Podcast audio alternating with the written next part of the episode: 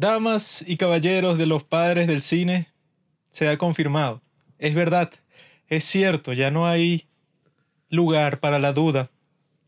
Todas esas cuestiones que hemos visto durante toda nuestra gran trayectoria con los dramas coreanos y con las películas coreanas, que nosotros pensábamos que quizás estos productos audiovisuales estaban exagerando el rol de la corrupción y la inestabilidad social en Corea del Sur. Nosotros pensábamos que series como Vincenzo, Vincenzo, esas series quizá exageraban un poco para propósitos dramáticos la corrupción de Corea del Sur, de forma que mostraban ese país como una distopía en la cual ni la policía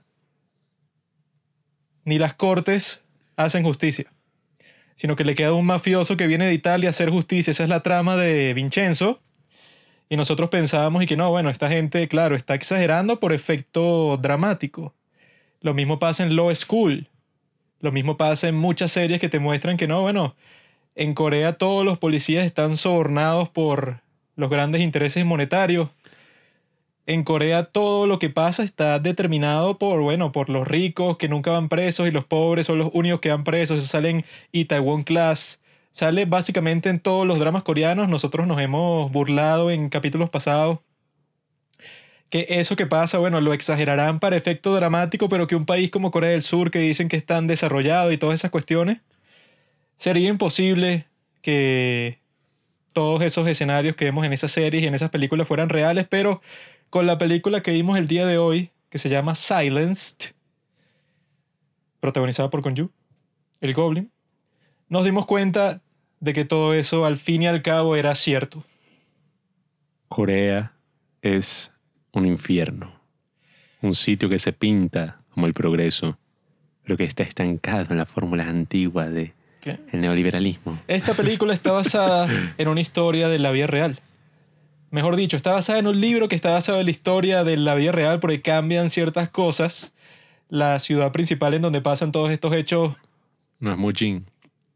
Estos hechos atroces, no es Mujin sino que es como que otro poblado de que sí, Guangdong, una vaina así. No sé por qué cambiaron eso, le pusieron como que eso, no sé, sintetizaron todo lo que pasó porque en esta película, bueno, vamos a get right to it, bro.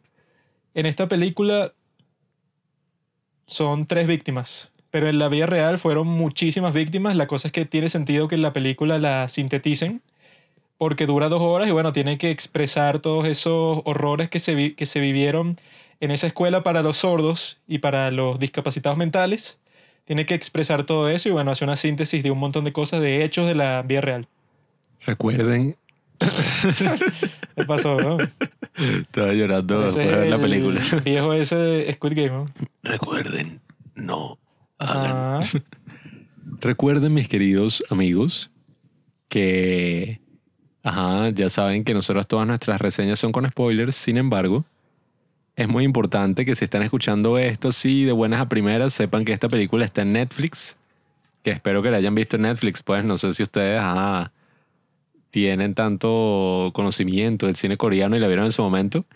Pero recuerden que esta película está en Netflix por si la quieren discutir con un amigo o algo así. salió en el 2011, ¿no? Bueno, en el 2011 yo tenía 14 años, así que no la vi cuando salió, sino... Menos mal, bro. La vi yo ayer. tenía 11.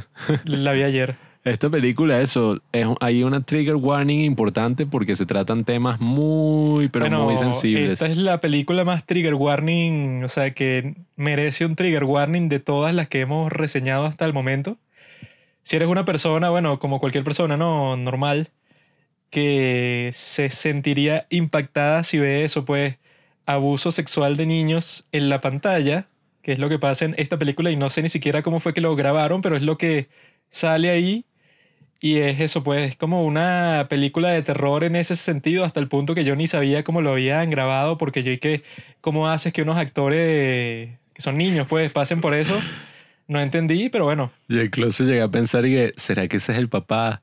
Y entonces como que lo ponen ahí con, o sea... Bueno, así sea el papá, es, es perturbador, es perturbador, ¿no? Que después el niño vea eso en el cine y dije que mi papá me violó, o que, o sea, es pero una película, oye, muy sensible, muy todo, pero bueno, ya saben es que... una de las películas más horripilantes que yo he visto en toda mi vida. Bueno, eh, ¿sabes ese sentimiento que llaman gut wrenching?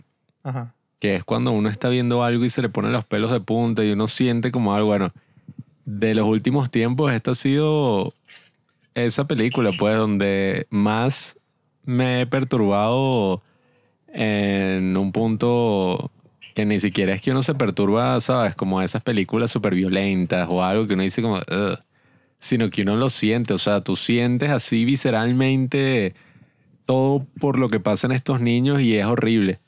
Entonces, bueno, nada, ya saben, quería decirles eso que está en Netflix. La pusieron porque el director es el mismo director de El Juego del Calamar. Y yo quería ver esta película porque ahorita estoy haciendo un video sobre el Juego del Calamar y en mi investigación me di cuenta que, bueno, esta es una película importante. Esta fue, bueno, una de las grandes películas que, entre comillas, catapultó al director, aunque, bueno, nada lo catapultó como el Juego del Calamar, que ha sido el éxito mega mundial. Pero eso, está en Netflix, la pusieron porque este director ahora se está volviendo famoso. No, Y- no la pusieron por eso, la pusieron como un servicio social a Corea. Y es bueno, es una película importante que todo el mundo vea por lo más duro que, que puede llegar a ser. Es importante que esta película se vea porque los temas de acoso, de abuso sexual en general, o sea, eso está presente en casi todas las sociedades. Vamos a Entonces, empezar bueno, por el principio, muchachito. Sí, sí. Detente. ya me estoy yendo ahí a la reflexión. Sinopsis, dos puntos. Esta película, ¿verdad? Trata sobre un humano llamado Gunju. Es el tipo que hizo del Goblin. No me acuerdo el nombre de su personaje porque hay muchos nombres en esta película. Sin embargo, este tipo, bueno, va a ser profesor en una escuela para sordos. El tipo sabe lenguaje de señas, que me parece cool, porque es así como chu, chu, chu. O sea, tiene como que todas estas señas cool. Y lo raro es que hay un lenguaje de, de señas correspondiente a cada idioma distinto. Que bueno, que lo hace todo más complejo y más interesante. Anyway, este tipo al principio lo vemos que va, se dirige a la escuela para sordos, que es un nuevo trabajo. En el camino atropella a un conejo y eso lo contraponen con que el tren atropella a un niño. Entonces tú ya, o sea, yo creo que es- ese intro estuvo muy visceral, o sea, era como que te lanza de una a la película, como que mostrándote que esta película va a ser brutal, o sea, que va a ser dura de soportar. Eso de que al principio veas como un tren se lleva por delante un niño así, pero sin ningún contexto. y de, Y, coño. y un niño, un bebé, pues, un niño como de No, cuatro un años. niño como que golpeado, pues, o sea, como que si estuviera huyendo de algo, tú lo ves como se lo lleva el tren por delante y eso lo contraponen con el, el protagonista que se lleva un conejo por delante, ¿no? Entonces el tipo llega a un taller de carros, ¿no? Y ahí es que conoce a esta muchacha, que tampoco es el nombre, que la tipa lo choca por detrás cuando él está a punto de irse de este taller de autos, ¿no? Y bueno, ella eh, pretende que fue culpa de él y el tipo del taller le dice que qué pasó, estuviste bebiendo otra vez y tal. O sea, esa es nuestra introducción a este personaje que después veremos que es una trabajadora de los derechos humanos, la cual, bueno, le va a tocar enfrentarse con los lados más oscuros de la naturaleza humana. Cuando este tipo sale de ahí, Gunju ya sale de ese taller de autos, llega para la escuela y eso res- resulta que el tipo que lo contrató, ¿verdad? Que es el director de esta escuela para sordos, tiene un gemelo que es como que medio creepy, ¿no? O sea, ver a dos actores que son exactamente iguales, que están trabajando juntos, ¿no? O sea, eso le aporta a la película un poco así de ese mood, de ese ánimo de película de terror. Cuando este tipo está ahí, bueno, que si una de las primeras cosas que le dicen es y que no, mira, tú tienes que pagar 50 mil millones de won, que eso creo que son, o sea, se traduce a 50 mil dólares, que eso también lo vemos si ustedes escucharon nuestra reseña de la película Barking Dogs Never Bite. Ahí ven que, bueno, que en Corea existe como que un negocio medio turbio que, bueno, venden los cargos, pues, o sea, los empleos para profesor, porque al parecer deben pagar bien y tienen que sí prestigio y bueno, y supongo que prestaciones, beneficios sociales de todo tipo. Entonces esos puestos los venden. O sea, eso, y bueno, dame, no sé, eso, 20 mil dólares y bueno, yo te hago profesor en tal parte, que es lo que pasa en esa película que fue la primera que hizo Bon Joon-ho, en donde, bueno, el tipo está buscando por todas partes la plata para que, bueno, lo- creo que lo termina pagando su esposa para que él sea profesor. Lo mismo pasa aquí y el tipo, bueno, le dicen eso de sorpresa Y entonces, eh, bueno, llama a su mamá, que está cuidando a su hija en Seúl, porque él eso viajó de Seúl hasta, hasta el pueblo, ¿no? Hasta la ciudad esa de Mujin, que es en donde está, para obtener este trabajo, ¿no? Y comenzar eso, pues, o sea, con, al parecer con una nueva carrera, porque el tipo era dibujante, pero hacen referencias varias veces dentro de la película que su carrera como dibujante, no sé de qué, como que no le fue bien. O sea, que la gente se burla, pues, y que no, tú que pasaste todo ese tiempo de dibujante mientras nosotros te manteníamos, le dice su madre, no sé si su madre o si es su suegra. Creo que es su madre. Bueno, esta mujer anciana. Para darle, todos esos reales así, ni que fuera bueno. Esta mujer anciana le dice así a él, pues, y que no, tú todo ese tiempo que pasaste dibujando sin ganar dinero, bueno, tu mujer y yo te mantuvimos. O sea que su esposa murió, su hija está enferma, y el contexto de eso, pues, o sea, de este personaje ya es bastante precario cuando llega a esta escuela. El tipo empieza a notar cosas extrañas, que eso yo lo vi claramente en una escena en que el tipo entra como que al sitio de la administración y entonces ve que uno de los profesores le está cayendo a golpes a un niño, pero de una manera brutal, pues, o sea, cuando el niño ya estaba todo amoreteado, o sea, ya estaba todo golpeado y este tipo le está cayendo a golpes todavía más fuerte, metiéndole cachetadas, puñetazos, esa, de todo. Esa fue la primera, sí, creo yo que fue como la, bueno, además de lo del tren este que atropella, que no es tan gráfico, pero esa escena ya de por sí fue una de las más difíciles al principio. es que lo raro de esta escena es que el tipo cuando hace eso, hay como, no sé, cinco o seis trabajadores en el mismo espacio y los tipos ni suben la cara de lo que están haciendo, pues están que si con su computadora haciendo cualquier cosa, este tipo está casi matando a golpes a un niño y nadie eso, pues ni sube la cabeza, pues, o sea, ni deja de hacer lo que está haciendo para ver qué carajo está haciendo este loco. Sí, porque como si fuera lo más normal del mundo. Sí, o sea, ya ya con eso el que hizo la, la película te está mostrando que, bueno, esto en este sitio es normal, porque nadie reacciona, o sea, están casi matando a golpes a un niño y nadie reacciona. No, y que a mí lo que me más, más me perturbó en ese momento es que uno ha visto otras series coreanas y otras películas donde se ve que el profesor le pega a sus alumnos. Como que, ay, sí, mira, el profesor le está poniendo disciplina al alumno. Entonces, claro, esto jugaba como con ese tema, porque aquí, ajá, el profesor, entre comillas, está disciplinando al alumno, pero le está cayendo golpes, o sea, pero una cosa que yo, o sea, ni un preso, o sea, ni un tipo así, un criminal le harían una golpiza así, y el hecho de que sea un niño es muy, pero muy perturbador.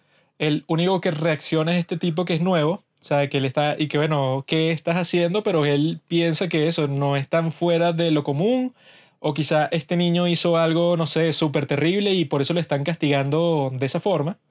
Sin embargo, eso, eso cambia cuando él ve que hay una niña en la ventana, ¿no? Pero está así como que peligrosamente fuera, o sea, tiene los pies así colgando fuera de la ventana y como este es un sitio en donde están puras personas sordas, entonces él le grita, pero la tipa no lo escucha y él sale corriendo eso para llegar al piso en donde está esta muchachita y la saca de ahí, pero él ya estaba notando desde que llegó y sobre todo en ese momento que los niños ahí eran un poco raros, pues o sea, como que no interactuaban con nadie, estaban todos cohibidos. Eso le pareció un poco extraño a él. Y esta niña en particular, o sea, cuando él la quitó de la ventana porque él pensó que era, bueno, súper peligroso, ella reacciona así, eso pues, o sea, con muchísimo miedo, con muchísima intensidad, pues, o sea, casi que en shock cuando el tipo la quita de la ventana. Pero ella, ¿verdad? Como que se da cuenta que el tipo en realidad quiere lo mejor para ella, o sea, como que percibe eso en él. Y entonces lo lleva de la mano a un sitio que es como un sótano, ¿no? Y entonces le señala a una puerta. Y el tipo, bueno, que está nuevo ahí y ya, y ya está viendo todas estas cosas súper extrañas, él, bueno, habrá sentido mucha curiosidad en este momento, se acerca a esta puerta y cuando la abre y cruza el umbral, bueno, se encuentra que otra de las profesoras está haciéndole waterboarding a una niña, pues, o sea, tiene la cabeza de la niña agarrada así por los pelos y la está metiendo dentro de la lavadora. O sea, que eso es que sí, una tortura así que la vimos en otra película coreana, esta de eh, Peppermint Candy, que es de Lee Chandong. Que bueno, ahí te lo muestran, pero en el contexto de eso, pues, de que están interrogando a unos tipos en una comisaría de policía cuando Corea era una dictadura. Claro, una tortura así política, bueno. Sí, o sea, un tipo eso que lo interrogaban, pero sin ningún tipo de ley, porque ahí, bueno, los policías tenían eh, la potestad de hacer lo que les daba, daba la gana. Pero en este caso estás viendo eso a una profesora en una escuela para sordos, ahogando casi hasta la muerte a esta niña, no sé qué si de 12 años. Entonces, este profesor cuando ve eso, ahí es que él ya como que captó, pues, o sea, que esto no es normal y ya ahí es que él comienza a darse cuenta, poco a poco, que el contexto en donde él está no es que no hay, es que estos profesores son como que particularmente estrictos en cuanto a cómo tratan a los alumnos, sino que él se da cuenta que son unos psicópatas y bueno, ese es el resumen de qué es lo que motiva toda la historia. Sí, bueno, eh, la película rápidamente establece esto, que era algo que yo no me esperaba porque yo sí estaba consciente de, cuál era la trama de esta película. Yo ya había leído que, nada, o sea, esta película estaba basada en un caso real, como te dice al principio, algo que pasó en el año 2005.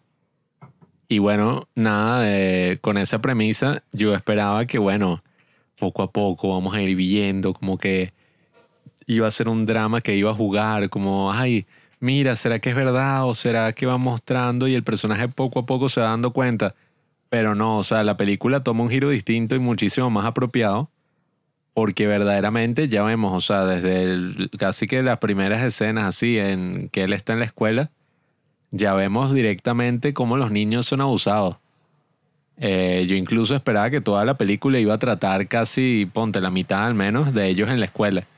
Pero no, o sea, son pocas escenas y ya a mí me sorprendió de primera mano lo explícito que puede ser esta película en mostrar todas esas escenas de abuso, pues que en general la gente con el cine dice como que no, eh, hay veces que si vas a mostrar algo así violento o algo impactante es mejor que no lo muestres y que la gente se lo imagine.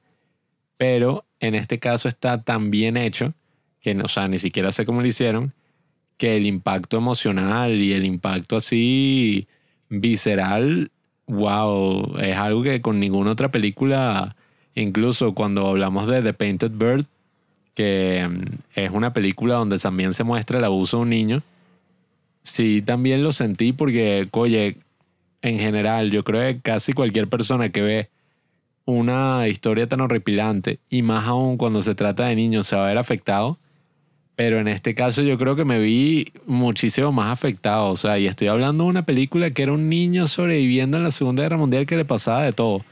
Pero aquí, o sea, la impotencia que uno siente al ver el abuso del niño, uno se siente casi como que en los zapatos del niño, pues el miedo y como juegan con todo, o sea, con la cámara, con la música, cuando sale el director, la broma es así igualito una película de terror, pero yo creo que peor porque cuando uno está viendo, no sé, a Freddy Krueger persiguiendo a esta tipa o algo así demasiado extravagante en una película de terror, uno le da miedo, pero uno sabe que es falso. Lo más terrorífico es que todo esto es real y no solo real, sino que es un problema, pues, o sea, hay muchísimos casos de abuso en general en el mundo dirigido hacia niños, entonces, claro, o sea, es un horror, bueno, muy, pero muy profundo. Y nada, o sea, sí me gustaría resaltar que esta película yo no me la esperaba, siendo del año 2011, muestra como que este despliegue técnico y todo esto que no se queda atrás de las grandes películas que ya hemos discutido, pues de Park Chan-wook, Bong Joon-ho, Lee Chan-dong. O sea, no es como que... No, claro, estas películas así del 2011 que se hacían en Corea o de, ¿sabes? Eh, principios de los 2010 o los 2000, que eran como una, ¿sabes? una menor calidad cinematográfica, me sorprendió que esta película estaba muy bien realizada también. O sea, tenía su buen estilo, tenía todo.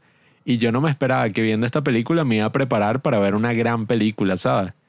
Yo dije que no, bueno, seguramente es una buena película, sí, basada en hechos reales, con una intriga y tal, pero de verdad, o sea, después de verla, uno al final dice, esta es una gran película. O sea, se entiende que el director, eh, ¿cómo es que se llama? Lo dije mil veces en el video ese que estaba haciendo, Don Kyok, es algo Hyok. Eh, se nota que es un director con muchísimo talento. Si hizo esto en el 2011 y después hizo el juego del calamar. Que, ajá, algunas personas podrán decir que tiene problemas o lo que quieran decir, pero no se puede negar que es una de las mejores series que ha salido, bueno, o sea, bueno, en lo poquito que va de la década, pero una de las grandes series verdaderamente que nos ha traído Netflix y en general toda la televisión.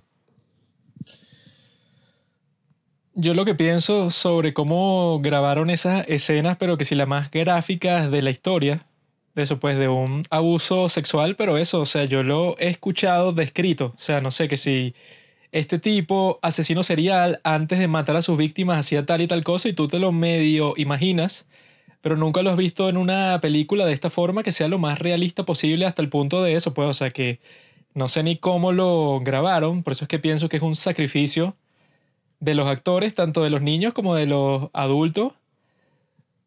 Porque si tú haces una escena como esta, tú quedas rayado. O sea, yo veo a ese maldito actor al que hace del director y su hermano eh, gemelo. Lo veo en cualquier otro drama o cualquier otra película y yo voy a estar y que ese es el hijo de puta de ese, pues. O sea, porque lo hacen de la forma más realista posible del mundo hasta el punto de eso. Muestran eso, que el tipo cuando se va a violar a una niña, el tipo, eso, como se, se, quita los pantalones, como se quita la ropa interior y como se acerca y empieza a, a, violar, pues, o sea, una cuestión que yo dije, ay, esto, o sea, ¿qué carajo? Esto... No, horrible. O sea, en cuanto a, en cuanto a censura, ¿esto qué, O sea, ¿dónde califica? Porque ni siquiera es como que, ay, porno, eh, pornografía. Y que no, o sea, no llega a eso sino que es peor todavía porque es ese crimen, ¿no? O sea, que ves que si a la niña llorando, también se violan a un niño y lo ves a él llorando y le caen a golpes porque se están violando a su hermano. O sea, es una cuestión que yo lo he escuchado descrito, pero nunca lo he visto, como lo hacen aquí, y eso todos los participantes, tanto el director como el productor, como los actores, se están sacrificando por esta historia porque eso, pues eh, dice que esta tuvo una reacción bastante potente en Corea del Sur cuando eso pasó.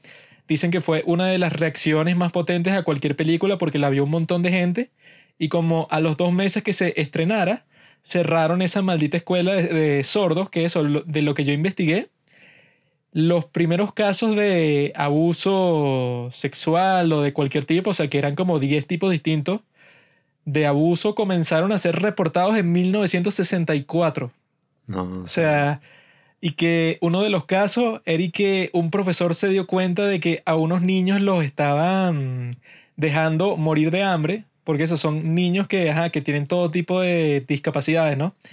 Los estaban dejando morir de hambre y él dijo que entre el director y otro tipo ahí los enterraron en las tierras de la escuela pero no encontraron los cuerpos y entonces no hicieron eso, como que ninguna acusación, principalmente porque eh, supuestamente los tipos que fundaron esta escuela, esta institución que era una cuestión pública, que recibía mucho dinero incluso del Estado coreano y todo, estos tipos y que tenían mucho poder y cuando se trataba de una investigación policial, bueno, es como vimos en la película, que lo que pasa es que en lo que respecta a la policía cuando los tipos que ven estos abusos van para la policía, los tipos les dicen básicamente que no, bueno, estos tipos de la escuela contribuyen mucho para la comunidad y son millonarios, entonces yo, yo no puedo hacer nada porque que la fiscalía me tiene que decir a mí, o sea, son cosas que incluso de los horrores que se ven dentro de la película, al parecer en la vida real era mucho peor, pero en esos momentos cuando Corea, y que era una dictadura, pues, o sea, desde 1945, cuando se fundó tanto Corea del Norte, Corea del Norte como Corea del Sur, ¿verdad? Ahí fue y que, ok, em, está comenzando de cero este país y los dos países en ese momento eran una dictadura hasta el punto de que la democracia de Corea del Sur en realidad nació como en los años 90, pues. Antes de eso era una dictadura militar con un montón de controversias, así que, que mataron a este presidente porque el tipo era un maldito y estaba metiendo presos a un montón de personas de todo tipo, así, pero sin juicio ni nada. O sea, es una historia súper turbulenta políticamente. Y en este caso ves que eso, pues en esos tiempos, ¿verdad? En donde el país no, eh, no existía, pues, o sea, como que no, la gran democracia, porque esa es otra cosa de la que hemos conversado en este podcast, ¿no? O sea, que hay muchos países, tanto en Europa, pues, como en Asia, que se la dan y que no, son una gran democracia el día de hoy, como Japón, o como Alemania, cuando eso, si, si tú te pones a, a, abrir un libro de historia sobre, ah, bueno, que estaba haciendo tanto Alemania como Japón desde la, década, de, desde la década de los años 30, años 40, años 50, y es que, bueno, los tipos estaban asesinando a millones de personas así, pero sin distinción y eso como que por pura maldad. En el caso de Japón, los tipos estaban lanzando bombas biológicas con la peste negra en ciudades de China para ver cómo reaccionaban las personas que vivían ahí, qué tan rápido morían. O sea, eso se estaba haciendo que sí en 1940 y pico, pero Japón el día de hoy es que no, es una gran democracia. Uno de los miembros esos del, del, del G5, del G8, de, de, las, de, de las democracias más grandes y de las economías más grandes con las que todo el mundo comercia. Pero eso, tanto en el caso de Japón, como mucho tiempo eso de la historia coreana del, del siglo XX, cuando estaban los, los dictadores de, de Corea del Sur, que bueno, estos tipos, si ya en las circunstancias de la película, que son del 2005, ves que la corrupción reinaba, en una dictadura la corrupción tiene mucho más daño, mucha más influencia en la sociedad en general que lo que lo tenía en el 2005 y ya en el 2005 uno viendo esta película, tú lo que sientes desde el principio es que a ti te, te provoca eso. Yo los quiero matar a todos estos tipos, pues, o sea, tú, no, tú ni siquiera quieres ver el juicio. Tú, tú lo que estás pensando es que no, estos tipos, eso son que sí, el peor ejemplo de un ser humano en la historia, o sea, son que sí, los más desgraciados que han existido.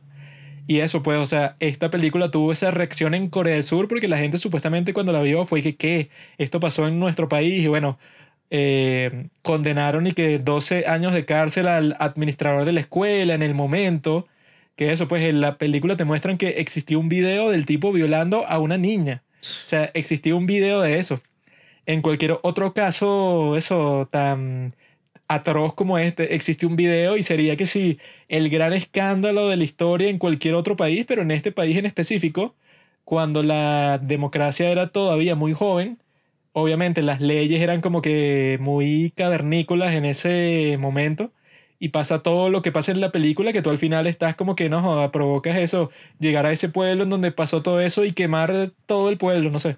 Bueno, es que el mayor horror de la película, más allá de los abusos, pues, y de todas esas escenas horripilantes que uno ve, es toda esta segunda mitad de impotencia esta segunda mitad del juicio, de ver todo lo que tienen que pasar las víctimas, ver cómo eso, pues el sistema estaba en su contra y es casi que inimaginable que un sistema esté en contra de eso, un niño que ha pasado por el infierno.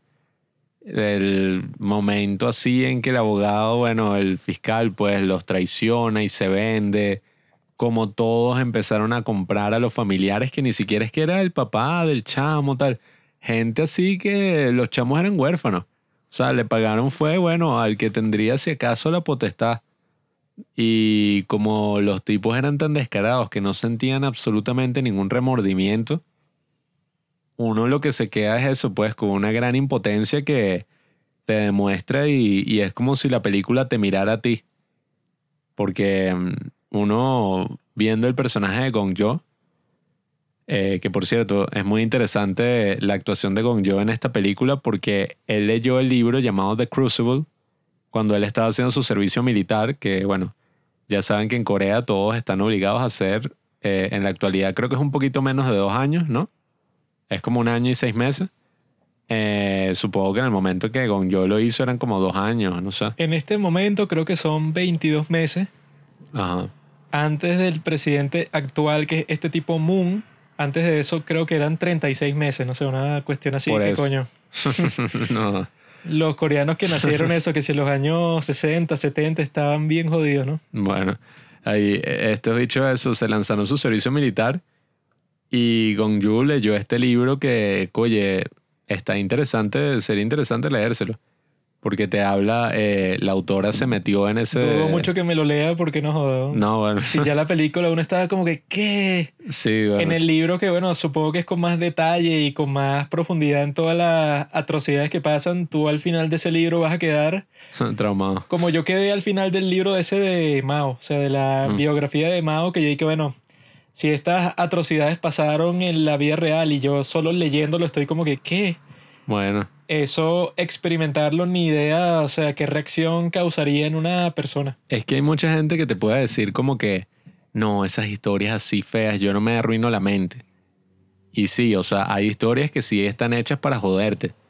Tú ves Funny Games y sabes que estás viendo una película diseñada para joder a la audiencia, para burlarse de la audiencia.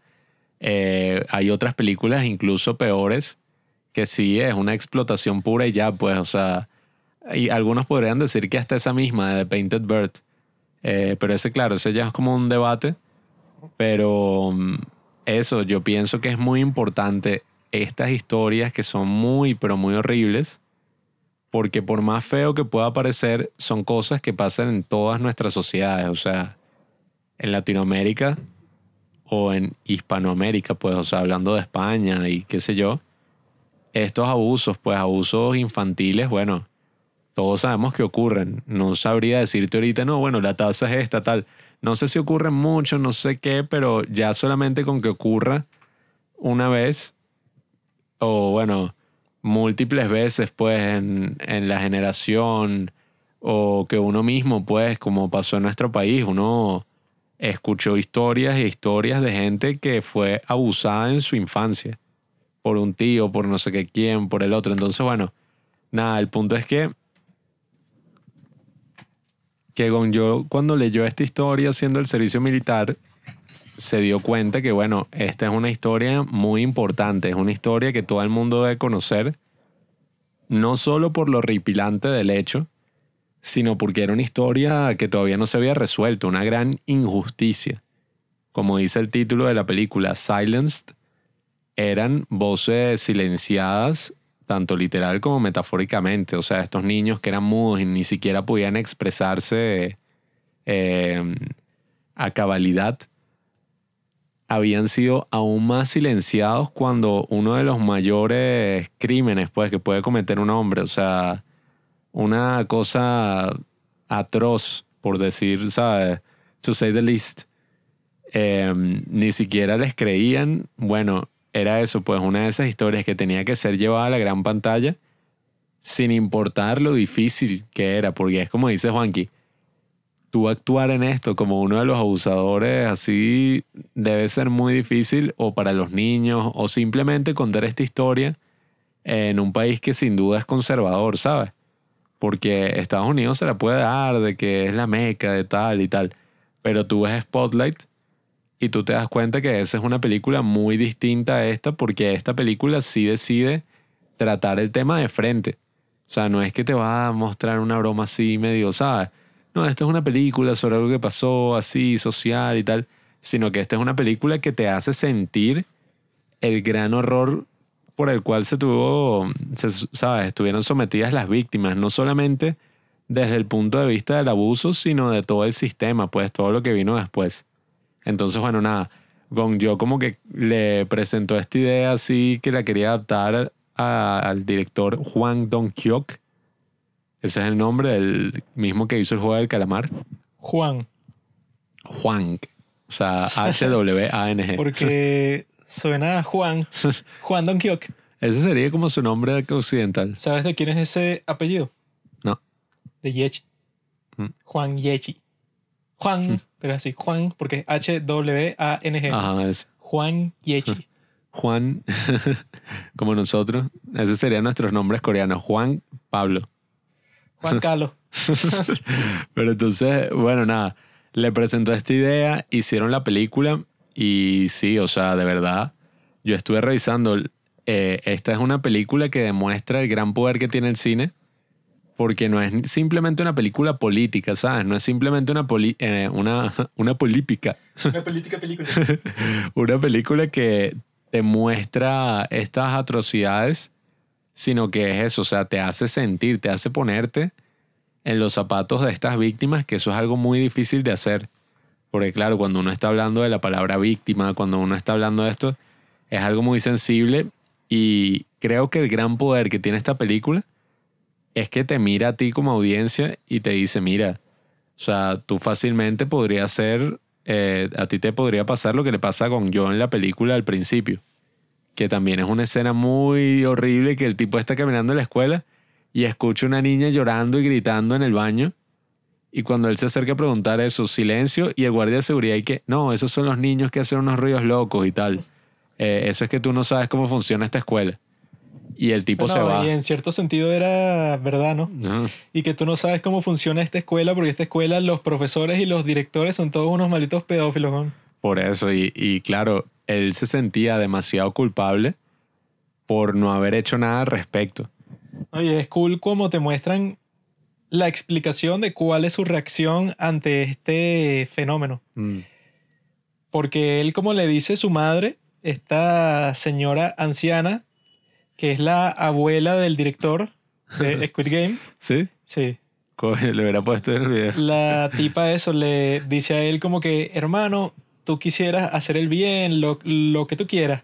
El problema es que este es tu único trabajo que tienes y tu hija está enferma, o sea, tiene asma, tiene problemas respiratorios, tú, no- tú no te puedes dar el lujo de que no, que yo voy, yo voy a ser el tipo que va a buscar la justicia y yo voy a estar eso, pues voy a ir en contra de mi jefe, o sea que al principio cuando él hace eso lo despiden, pues, o sea, cuando el tipo empieza a acusarlos a ellos formalmente lo despiden, como obviamente iba a suceder.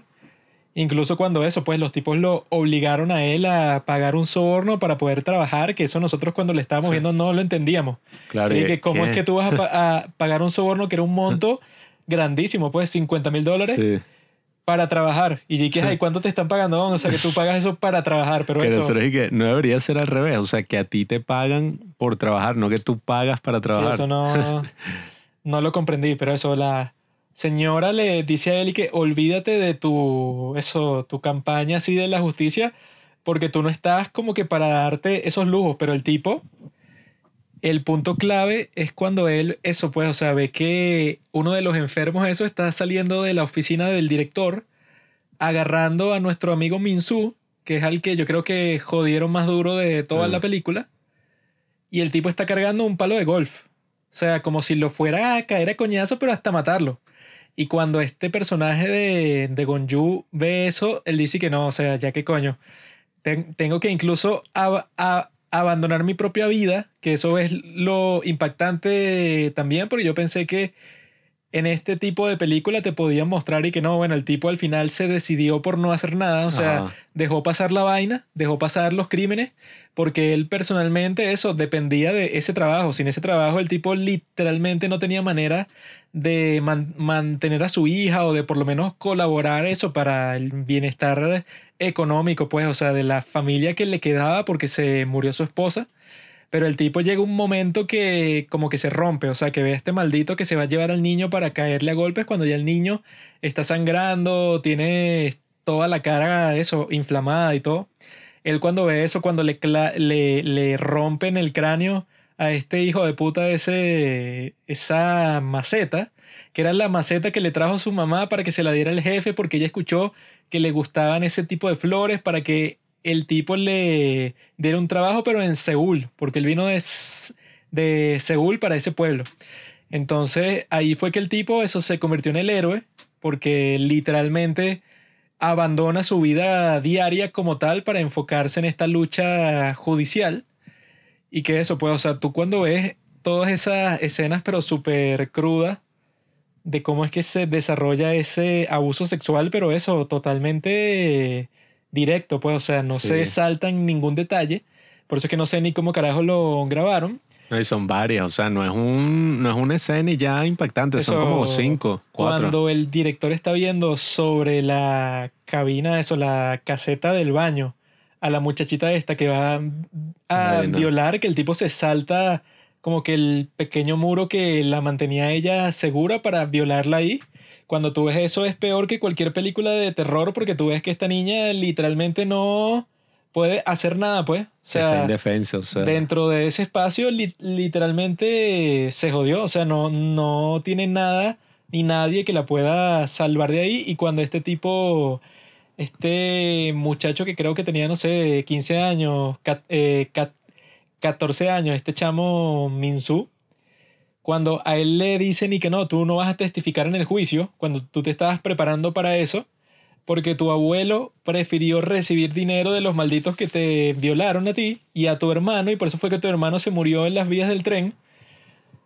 Por eso, pues, porque le ofrecieron un montón de dinero a tu abuelo y el tipo aceptó.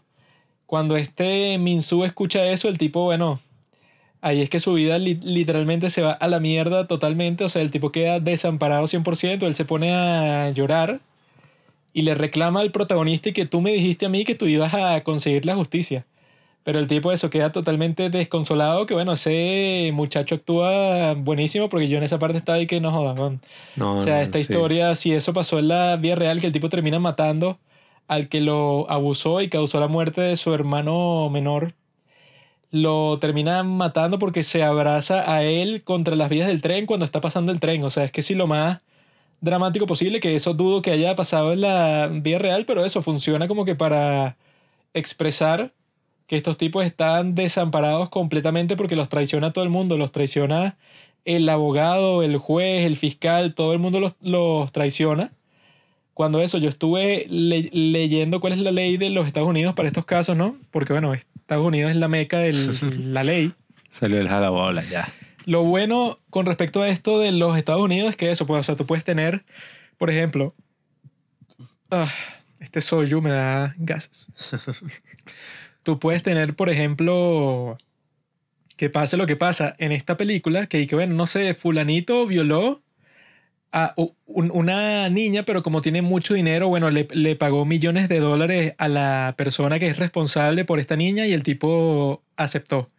Así pasa eso en los Estados Unidos, existe una ley que es que, bueno, así la víctima llegue a cualquier acuerdo que le dé la gana con el agresor, que si el agresor estuvo dispuesto a pagar un montón de dinero, básicamente significa que es culpable porque eso, tú no estarías dispuesto a hacer ese pago, sino tú pasarías por el juicio y ya, si tú tuvieras suficiente evidencia para defenderte a ti, a ti mismo.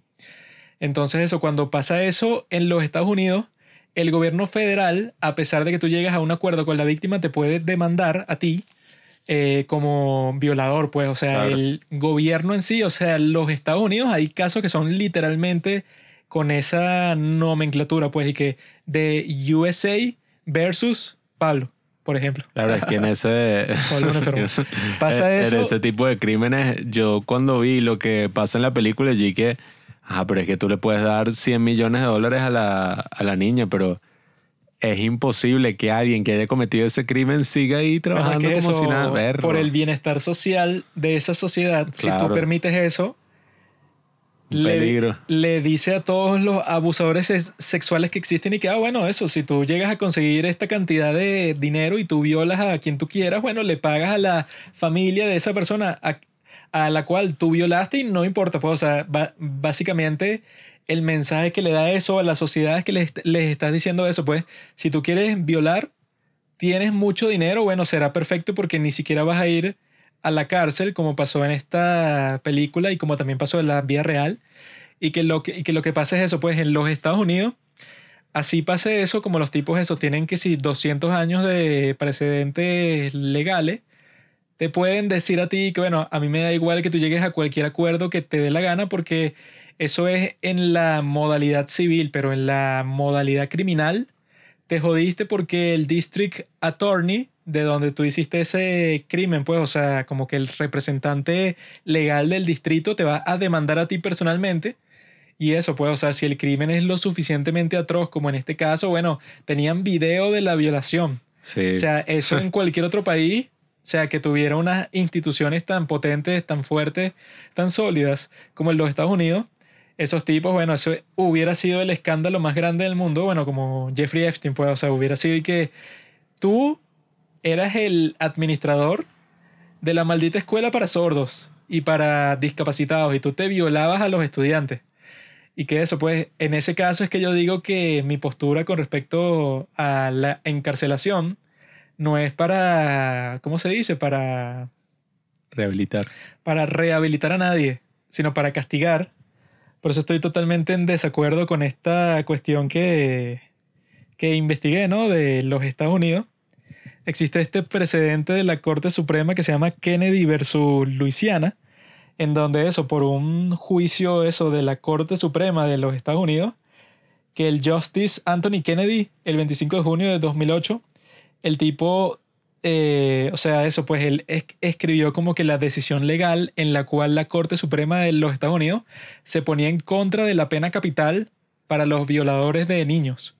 Cuando el Congreso de los Estados Unidos había incluido ese crimen entre los crímenes capitales, o sea, los crímenes que son dignos de la pena de muerte. Y en este caso yo digo eso, pues, y que bueno, si tú eres capaz de hacer lo que hacen los personajes de esta película, los que acusan, que tú no solo violas a un niño, sino que lo peor es eso, pues, o sea, que incluso la realidad fue peor que la película en sí, porque la realidad creo que eran como 20 víctimas. Ahora. Eran 20 víctimas en el 2005, pero en el pasado eran como 100, no sé, o sea, esa era la escuela más desgraciada de toda la historia, eso, pues, que los tipos abusaban a todos los niños que vivían ahí porque no tenían padres. O sea, todos los que vivían dentro de la escuela era porque eran huérfanos. No, y que además de abusarlos, después les caían a golpes, eh, unas palizas horribles. O sea, creaban toda esta atmósfera para implicar que todo esto fue culpa de ellos. Sí, es que yo cuando vi eso es que, ok, a mí, sobre todo en casos como este, que la película al final, bueno, te muestra que tanto el juez como el fiscal se vendieron que si por empleos, pues, o sea, que si por una cuestión totalmente intrascendente comparada con la gravedad del crimen, los tipos se vendieron y bueno, dejaron totalmente libres y que no, cinco meses de libertad condicional para el tipo que violó como a tres niños. Cuando pasa eso, es que tú dices, coño, esta cuestión no sirve para nada, pues incluso si le dan, ponte que le dan 10 años de cárcel no iba a ser suficiente porque estos tipos literalmente son una escoria de la sociedad en sí. Por lo tanto, yo estoy en contra de este, de este maldito ruling de Kennedy versus Luisiana porque eso fue contra el Estado de Luisiana porque el Estado de Luisiana en su legislación del Estado fue que, mira, si nosotros conseguimos en nuestro Estado a un violador de niños y le hacemos un juicio, eso va a la pena de muerte. Lo que a mí me parece perfecto, porque eso, pues, o sea, qué posibilidad de rehabilitación, incluso si existe, a mí me sabe a mierda, o sea, me da igual. Que, que no, bueno, este tipo de eso que violó a niños y eso en la vida real, como pasa en la película, eso no es que, ay, mira, él un día le provocó violar un niño, no, eso es un patrón como de 10 niños distintos, porque bueno, eso es como que una, la, la perversión más, eh, más atroz que existe, ¿no? Entonces yo creo que en esos casos, como hizo el Congreso de los Estados Unidos, eso es un caso de pena capital y que ahí es que se ve, pues, o sea, que en Corea como la democracia era joven, o sea, que no existían juicios como los que uno conoce que si de las películas o de las series o incluso eso, de los últimos juicios más famosos de todos, el de George Floyd y el de Kyle Rittenhouse. O sea, que tú ves cómo, cómo funciona la cosa y lo complejo que es condenar a una persona y todo eso. En Corea eso comenzó a existir, eso que si en los años 90.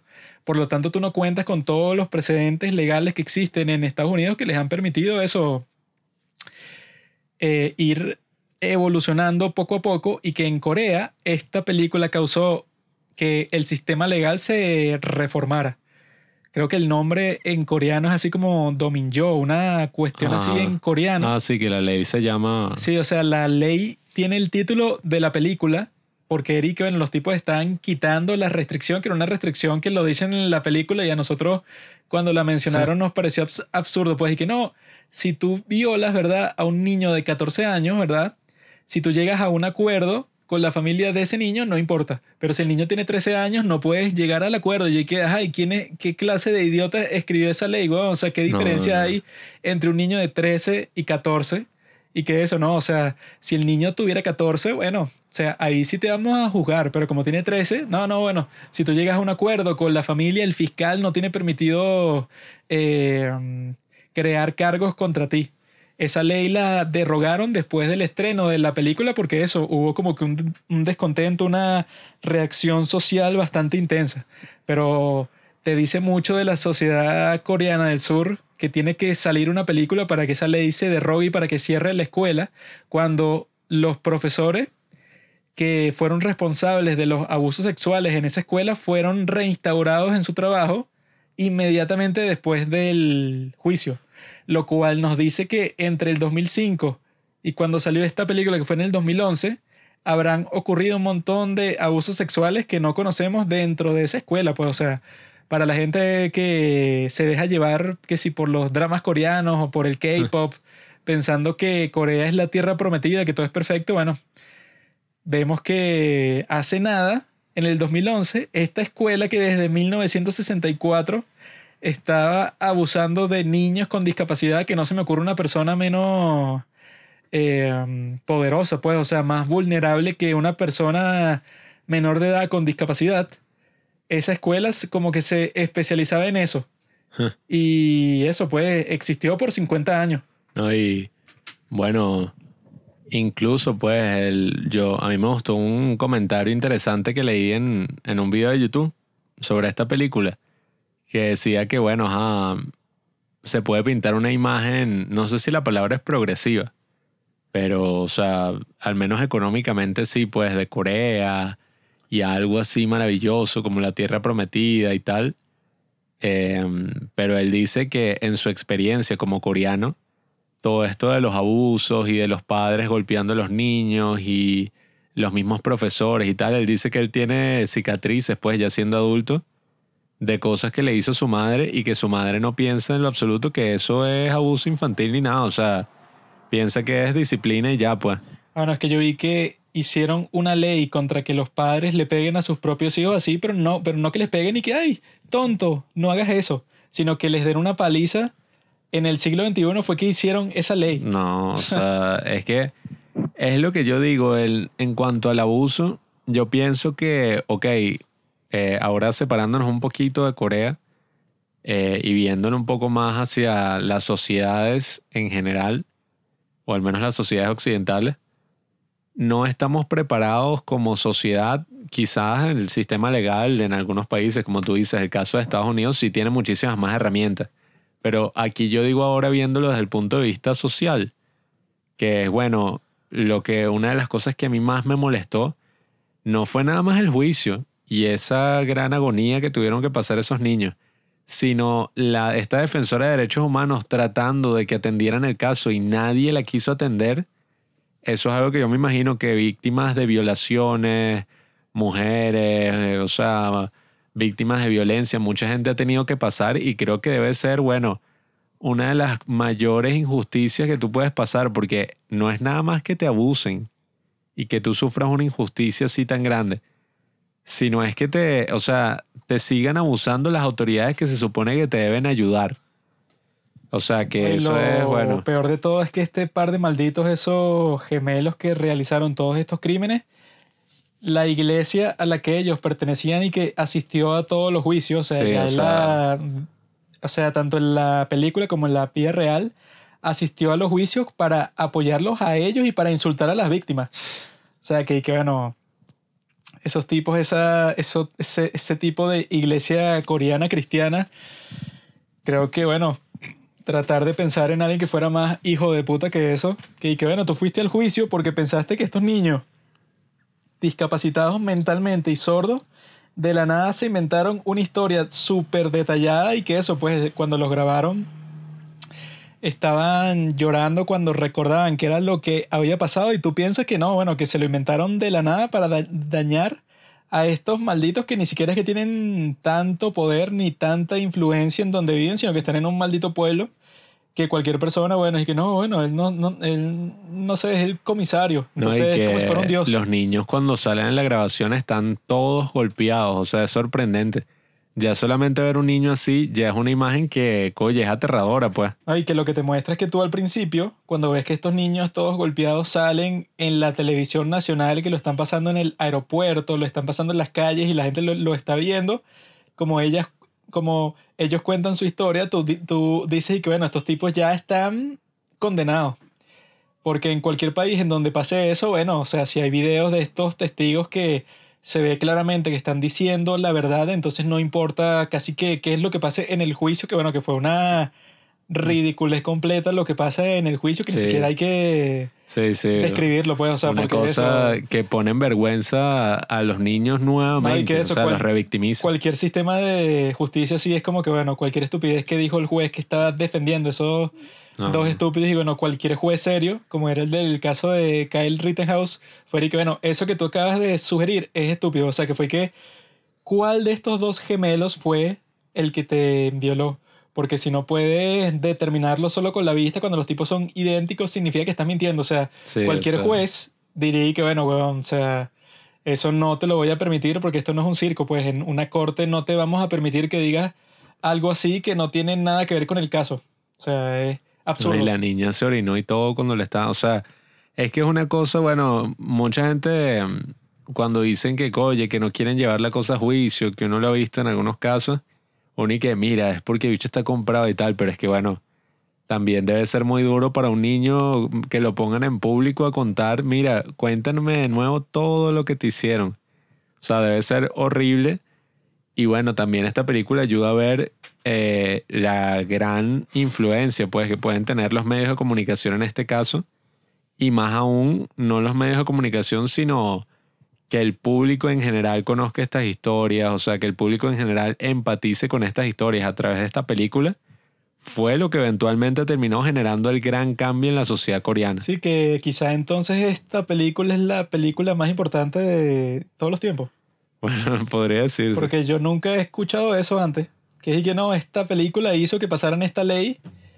So- o sea, quizá la razón sobre todo por la que no se ha escuchado eso antes, porque en, las en los países donde salen películas de este tipo, no salen para cambiar nada, sino que es como que, bueno, no sé, eso te yo, yo te voy a mostrar unos crímenes que ya pasaron para que eso yo los pongo en una forma dramática para hacer una obra de arte cinematográfica. Pero yo nunca he visto y que no, esta película, ¿verdad? Como el sistema de justicia en este país es tan, es tan cavernícola. Entonces la película en sí fue la responsable del cambio de la ley, que era una ley súper absurda. Eso pues, que, que no, si tú tienes 13 años y te violan, no importa si haces un acuerdo con el agresor, el Estado de todas formas te procesa, pero si tienes 14, no importa. Y no solo eso, sino que Eric, que no, bueno, si el crimen ya pasó como hace 6 años, te jodiste. Que que un crimen como esto no tiene sentido que no, o sea, que, que prescriba para ese tipo de periodo de tiempo, sino que es que, bueno, si tú la violaste, no importa si fue hace 15 años, si tienen suficientes pruebas, sería que te jodiste. Pues, o sea, no me acuerdo cómo es que se llama ese sí, sistema eso legal. creo que tiene un nombre que es como que... Allá el estatuto de límite.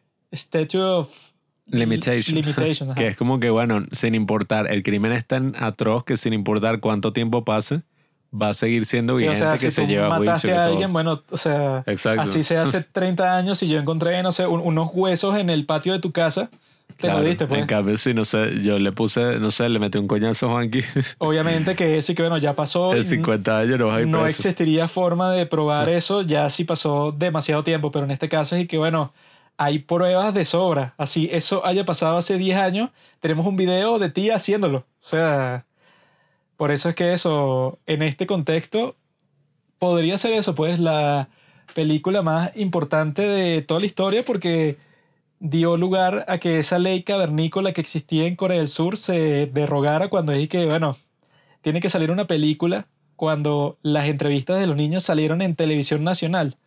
O sea, ahí, ahí- es que te muestran que, que Corea en este respecto puede ser un sitio bastante extraño. O sea, porque eso, esta película particularmente yo no me la imaginaría en ningún otro sitio. O sea, hay países eso, pues, o sea, que pueden tener una serie de atrocidades que suceden y ponte que la gente lo descubre que si 30 años después de cómo la gente no se dio cuenta de esto cuando pasó y tal. Pero en este caso no fue así, porque justamente cuando pasó eso salieron las entrevistas de los niños en televisión nacional y que se veía que, bueno, estaban todos golpeados y que estaban den- denunciando a los que los abusaron tanto física como sexualmente, pues, o sea, eso yo nunca le había visto ningún otro precedente, porque bueno, ponte que hace 4.000 años, bueno, ah, no sé, estos niños, bueno, fueron violados y nadie se dio cuenta, obviamente porque eran, no existía eso, pues como que ningún medio para exponer a esas personas, pero que algo pase así en el siglo XXI y que, ¿qué? O sea, incluso... parece eso, pues, que si una anomalía, una parodia, no sé. Bueno, es que, no sé, obviamente en países ya más del tercer mundo, eh, bueno, no me imagino en África que hay niños soldados y, y, bueno, en la misma, aquí mismo en Latinoamérica, pues, que niños en la guerrilla deben pasar cosas horribles. Pero yo creo que también resalta un problema de las sociedades en general, que es que en un crimen tan atroz como este, o en cualquier crimen, pues, que va más allá de que, ay, no, el tipo lo mató, ¿sabes? El tipo lo, ¿sabes? Algo que uno quizás puede entender más fácilmente, como que, ah, mira, o sea, este tipo, no sé, es un loco, es un psicópata, no sé qué broma, pero que explotes a otra persona sexualmente es un tipo de tortura, un tipo de abuso, oye, que yo creo que en general como sociedad no estamos preparados para afrontar. Porque, o sea, a mí me dice alguien, mira, a mí me abusó no sé qué quién, yo no sabría qué hacer. O sea, yo quedaría tan confuso como queda él mismo con yo cuando le dice, mira, los la niña me acaba de confesar que la... Y el tipo le dice, estás loca, o sea, esto es un chiste, vaina. O sea, porque... Así que esa parte fue, fue fina porque así es como reaccionaría cualquier persona. Por eso. Porque tú llegas nuevo a un entorno y entonces tú ves que, ok, hay unas cosas extrañas, ¿no? Como que uno abusos físicos y tal, pero cuando te dicen y que no, bueno, esta niña la violaron en la oficina del director tal día y te empiezan a contar los detalles y como este tipo Gunju reaccionas y que no, tú estás loca, estás borracha, se lo toma chiste. Claro. Cuando le cuentan las cuestiones, ¿qué? O sea, no se lo cree porque tú dices, ajá, estos tipos son directores de una escuela de niños discapacitados. O sea, ¿cómo sería posible que eso fuera real? Pues, o sea, tú ni te lo imaginas. Y es un tipo que eso, pues, o sea, que tenía una hija pequeña que estaba metido en ese contexto, él mismo reacciona como si eso no fuera posible. Y cuando se da cuenta de que sí es posible, bueno, el tipo cambia de mentalidad completamente, pues. No, y hay casos horribles que, por eso yo pienso que sí es un problema prevalente en las sociedades, pues en general, porque bueno, nada, el ser humano tiene sus lados atroces, pues, quién sabe, o sea, no sé si es que no, que en esta sociedad más tal, en verdad no tengo acceso a esos datos ahorita. no quería que fuera, ¿sabes? Un episodio dedicado al abuso sexual de niños, pues. Tanto que pase, sino cuál es la reacción. Bueno. Porque de que va a pasar en todas partes, bueno. Ahí. desgraciadamente pasa en todas partes, pero la reacción mm. social que te muestran es y que ustedes son, son estúpidos o están enfermos o qué. Bueno, ahí yo una vez escuché un podcast muy interesante que hablaba sobre este abuso que recientemente, bueno, ha llegado a todos los medios en Estados Unidos, que fue el de el médico oficial ah, de la selección de gimnasia artística, pues de estas niñas, pues de la, la selección de Estados Unidos de gimnasia artística. Em, nada, el médico oficial que estuvo como 15 años o más ahí atendiendo a todas las niñas, resulta que el tipo, bueno, había abusado a cientos de niñas, o sea, dentro de la consulta, fuera de la consulta, amigos de hijas de sus amigos que él llevaba así a su sótano y que, pues vente, y las violaba, o sea, una cosa terrible y que al mismo tiempo es ese gran miedo pues que uno siente y que uno sabe que no está preparado porque los padres tienen un remordimiento gigantesco ya que muchos de los casos de acoso, de, bueno, de abuso sexual, fueron realizados en frente de los padres sin que ellos supieran, porque claro, el médico está atendiendo a la niña y el tipo era tan descarado, tan enfermo que le ponía una sábana por encima, los cubría y que no, hay que hacerle un masaje pélvico especial de no sé qué broma, porque ella del estrés que ha tenido con la pierna y tal,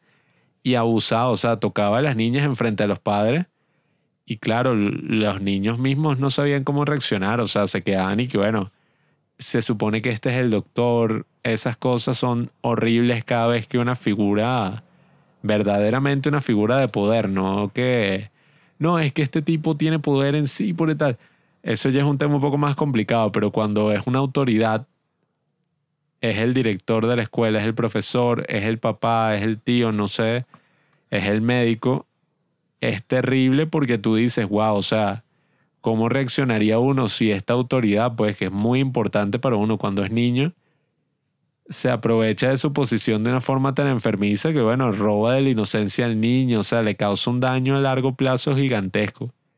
Entonces, claro, o sea, este es uno de los crímenes más difíciles de conversar, pero que yo creo que debe ser conversado porque de esa forma, bueno, o sea, quizás eliminando un poco ese tabú se contribuye a que como sociedad sepamos qué hacer. Porque, o sea, yo no sé qué haría si me entero de que en la escuela, en esto, en donde estoy, en cualquier contexto, veo que alguien está abusando. Claro, o sea, más o menos reaccionaría, pero... Bueno, ya tú lo viste en la película esa, que es una de mis preferidas de toda la historia, Poesía.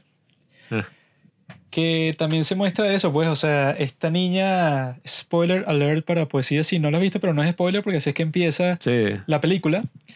Se suicida esta niña y resulta que se suicidó porque eso, pues, porque un grupo de sus compañeros la violaba consistentemente y eran como ocho adolescentes. Y cuando eso se hace entre comillas público, porque es solamente entre los familiares, los tipos reaccionan como que, ah, bueno, o sea... Vamos a llegar a un acuerdo. Sí, que ellos lo hicieron, ¿verdad? Nuestros hijos violaron a una niña por un montón de tiempo y eso causó que se suicidara y tenemos el diario que ella explica todo, o sea que en la corte sería como que la evidencia más contundente del mundo y que eso pues eh, tienes a todos los niños, o sea, eso debe estar lleno de huellas por todas partes.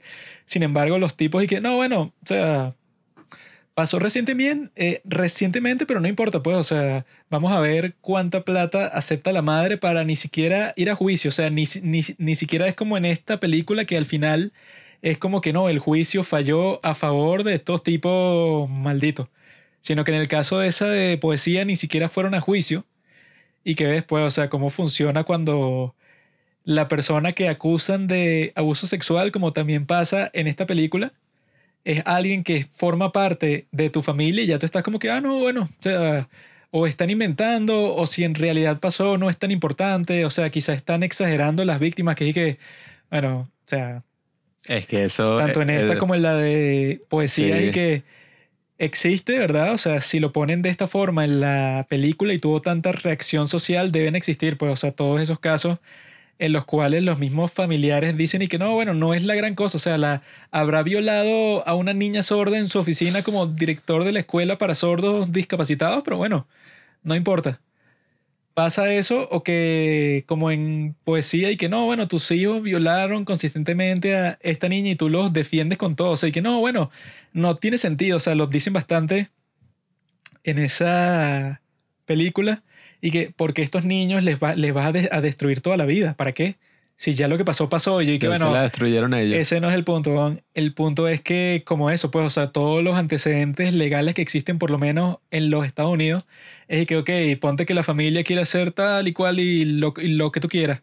Pero si la policía se entera, o si el fiscal se entera, o quien sea, es que, bueno, ustedes lleguen al acuerdo que les dé la gana. Si quiere darle 100 millones de dólares a la madre y si ella está contenta con eso, la felicito. Pero yo como fiscal me da igual que ustedes como civiles hayan hecho lo que les dé la gana. Yo los voy a acusar a ustedes por violadores. Pues a mí me da igual a qué acuerdo llegaste tú, porque eso literalmente te supera a ti. O sea, yo voy a hacer mi, mi deber, eso pues como funcionario de, de, la ley. Por eso es que es bueno eso, que existan los grandes Estados Unidos de América, donde tienen todos esos siglos de precedente legal que tú puedes buscar así, que, ah, bueno, bueno, está jodido. Que... El juicio de Epstein no lo recuerdo. ¿Cuál fue el veredicto? dramáticamente en los Estados Unidos cuando eso se suspendía completamente era lo que llaman Jim Crow pues o sea en la época en cuando en, en cuando cuando en el sur Eric no bueno si tú eres negro y no sé si tú eres una mujer negra y te violaron entre 15 hombres blancos bueno mala suerte o sea era así como que un sistema que estaba totalmente indiferente a cualquier crimen que, le pase a cierta raza, o sea, pero en todo sentido, pues, y que no, mira, lincharon a un grupo de negros ahí, bueno, mala suerte por ser negros, pues, o sea, no importaba nada. Pero eso, pues existe como que esa suposición que, ajá, bueno, está separado lo civil de lo criminal, como le hicieron a OJ, que este OJ, ¿verdad? OJ Simpson, en el juicio criminal, como el estándar para probar la culpabilidad es más alto, bueno, el tipo salió inocente porque, bueno, tenía que si el equipo de abogados más, que si el Dream Team, como lo llamaron, pues en ese momento. Pero en el juicio civil, el tipo se vio forzado a darle un montón de, di- de dinero a la familia de las víctimas porque la corte civil se probó que el tipo era culpable.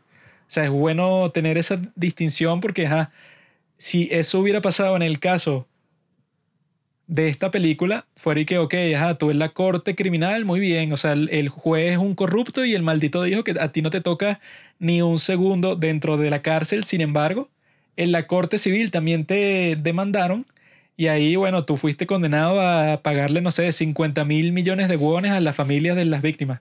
Que eso, bueno, no es tan malo como ir para la cárcel, pero te puede dejar en la quiebra completa, por lo menos. O sea, que este OJ Simpson, como el tipo era rico, bueno, fue forzado a darle, no sé, como 5 millones de dólares que sea la familia de cada, eh, cada víctima, pero bueno.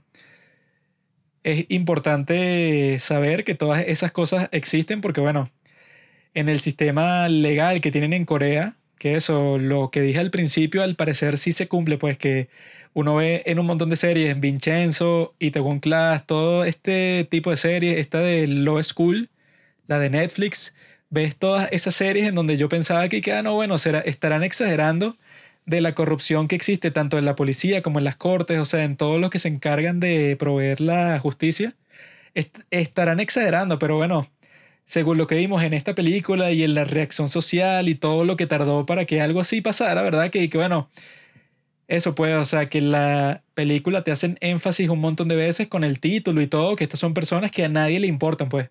Si tú eres un discapacitado sordo y cuentas la historia, bueno, los policías le decían a la trabajadora esa de los derechos humanos y que a mí me da igual lo que diga un sordo.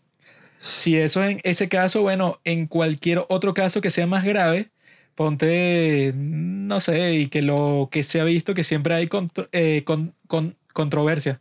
Y que no, bueno, el hijo del presidente de Samsung, no sé, el tipo se robó un montón de plata porque hizo unos préstamos medio criminales y el tipo al mismo tiempo, no sé, violó a un montón de gente. Entonces, bueno, en esos casos, en donde son casos que le importan mucho más supuestamente a todas las personas, pero al mismo tiempo son personas con, mucho más, con mucha más influencia, como sale en Vincenzo, pues, que el tipo de eso, pues, o sea, que era como que el presidente de este gran banco, este tipo llevaba un montón de hombres a su, a su casa y les caía a golpes, o sea, lo dejaba casi que medio muertos y nunca fue a la cárcel porque era y que no, Mm. porque él es rico.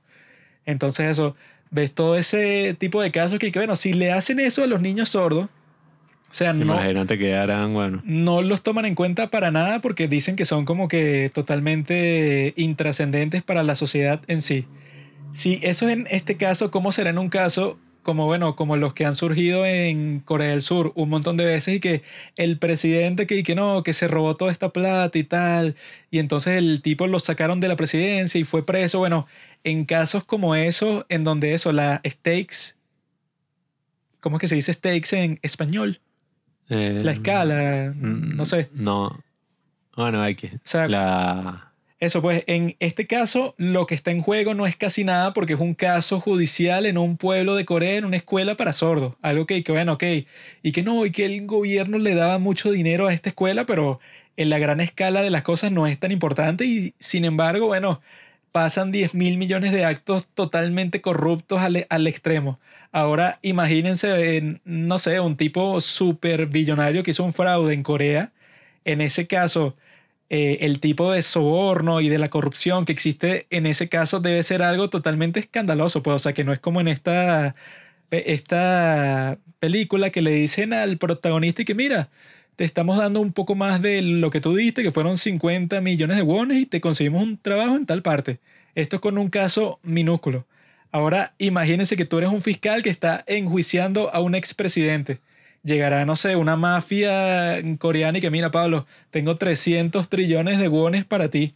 Y en ese caso, obviamente, pues, o sea, es mucho más difícil resistirse a la tentación si ya no es que te dan un trabajo, como pasó en este caso y que no, el fiscal mandó el caso a la mierda completamente porque le ofrecieron un trabajo, sino que eso, ponte eso, que tú estás enjuiciando al presidente, bueno, ahí te ofrecerán 300 millones de dólares.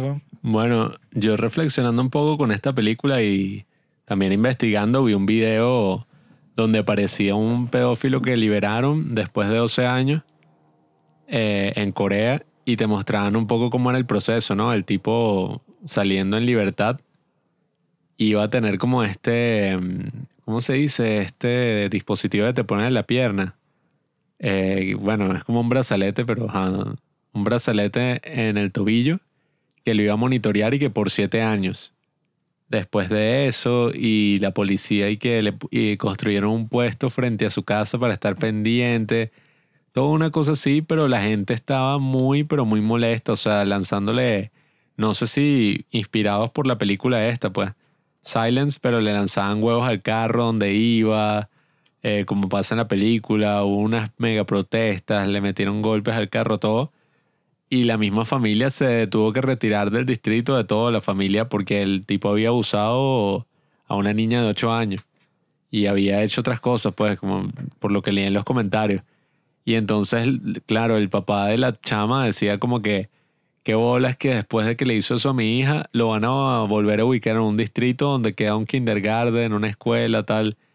Pero nada, o sea, yo lo que pienso después de ver esta película es que si ya de por sí es muy complicado en estos casos tener un sistema legal fuerte, un sistema judicial que permita, bueno, eh, hacer que estas personas reciban el castigo que merecen y hacer que la sociedad sane, pues, en algún sentido. Ahora imagínate, bueno, el gran reto que hay de trabajar con las víctimas también, o sea, de que las mismas víctimas puedan mejorar y puedan, ¿sabes?, tener esa reparación, esa justicia que tanto están buscando. Porque, ok, eh, en esta película uno lo que más quiere es que estos tipos sean condenados y tal, pero uno también ve, bueno, mira a los niños, o sea, ¿qué pasa con ellos, ¿sabes? ¿Qué, qué va a pasar después de que la sociedad le falló de esta manera?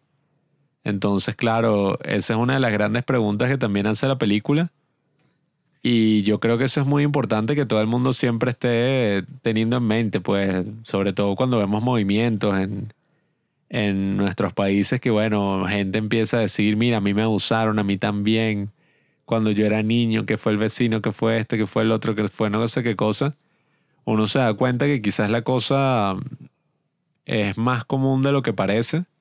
O sea, quizás no es una cosa, ¿sabes? que está pasando en general, sí, todo el mundo, todos estamos siendo violados, no.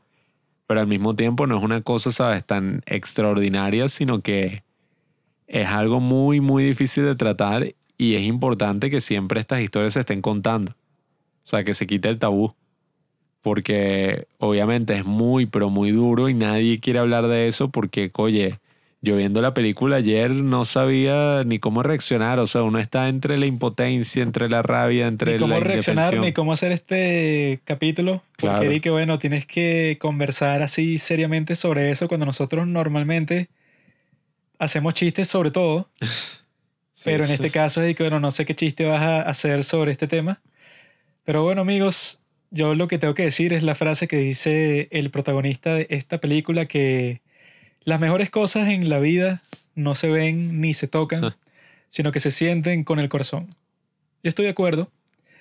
Y así es este, este podcast. Este podcast se siente con el corazón. No es tanto que tú lo escuchas, sino que tú ves y que coño, estos tipos son tan elocuentes, tan locuaces. Es algo, una experiencia que no está disponible en ningún otro medio, sin este medio de los podcasts, sino en este medio que es tan único, tan increíble, tan práctico. Así que amigos, ya saben, recen por Corea porque al parecer las series coreanas decían la verdad.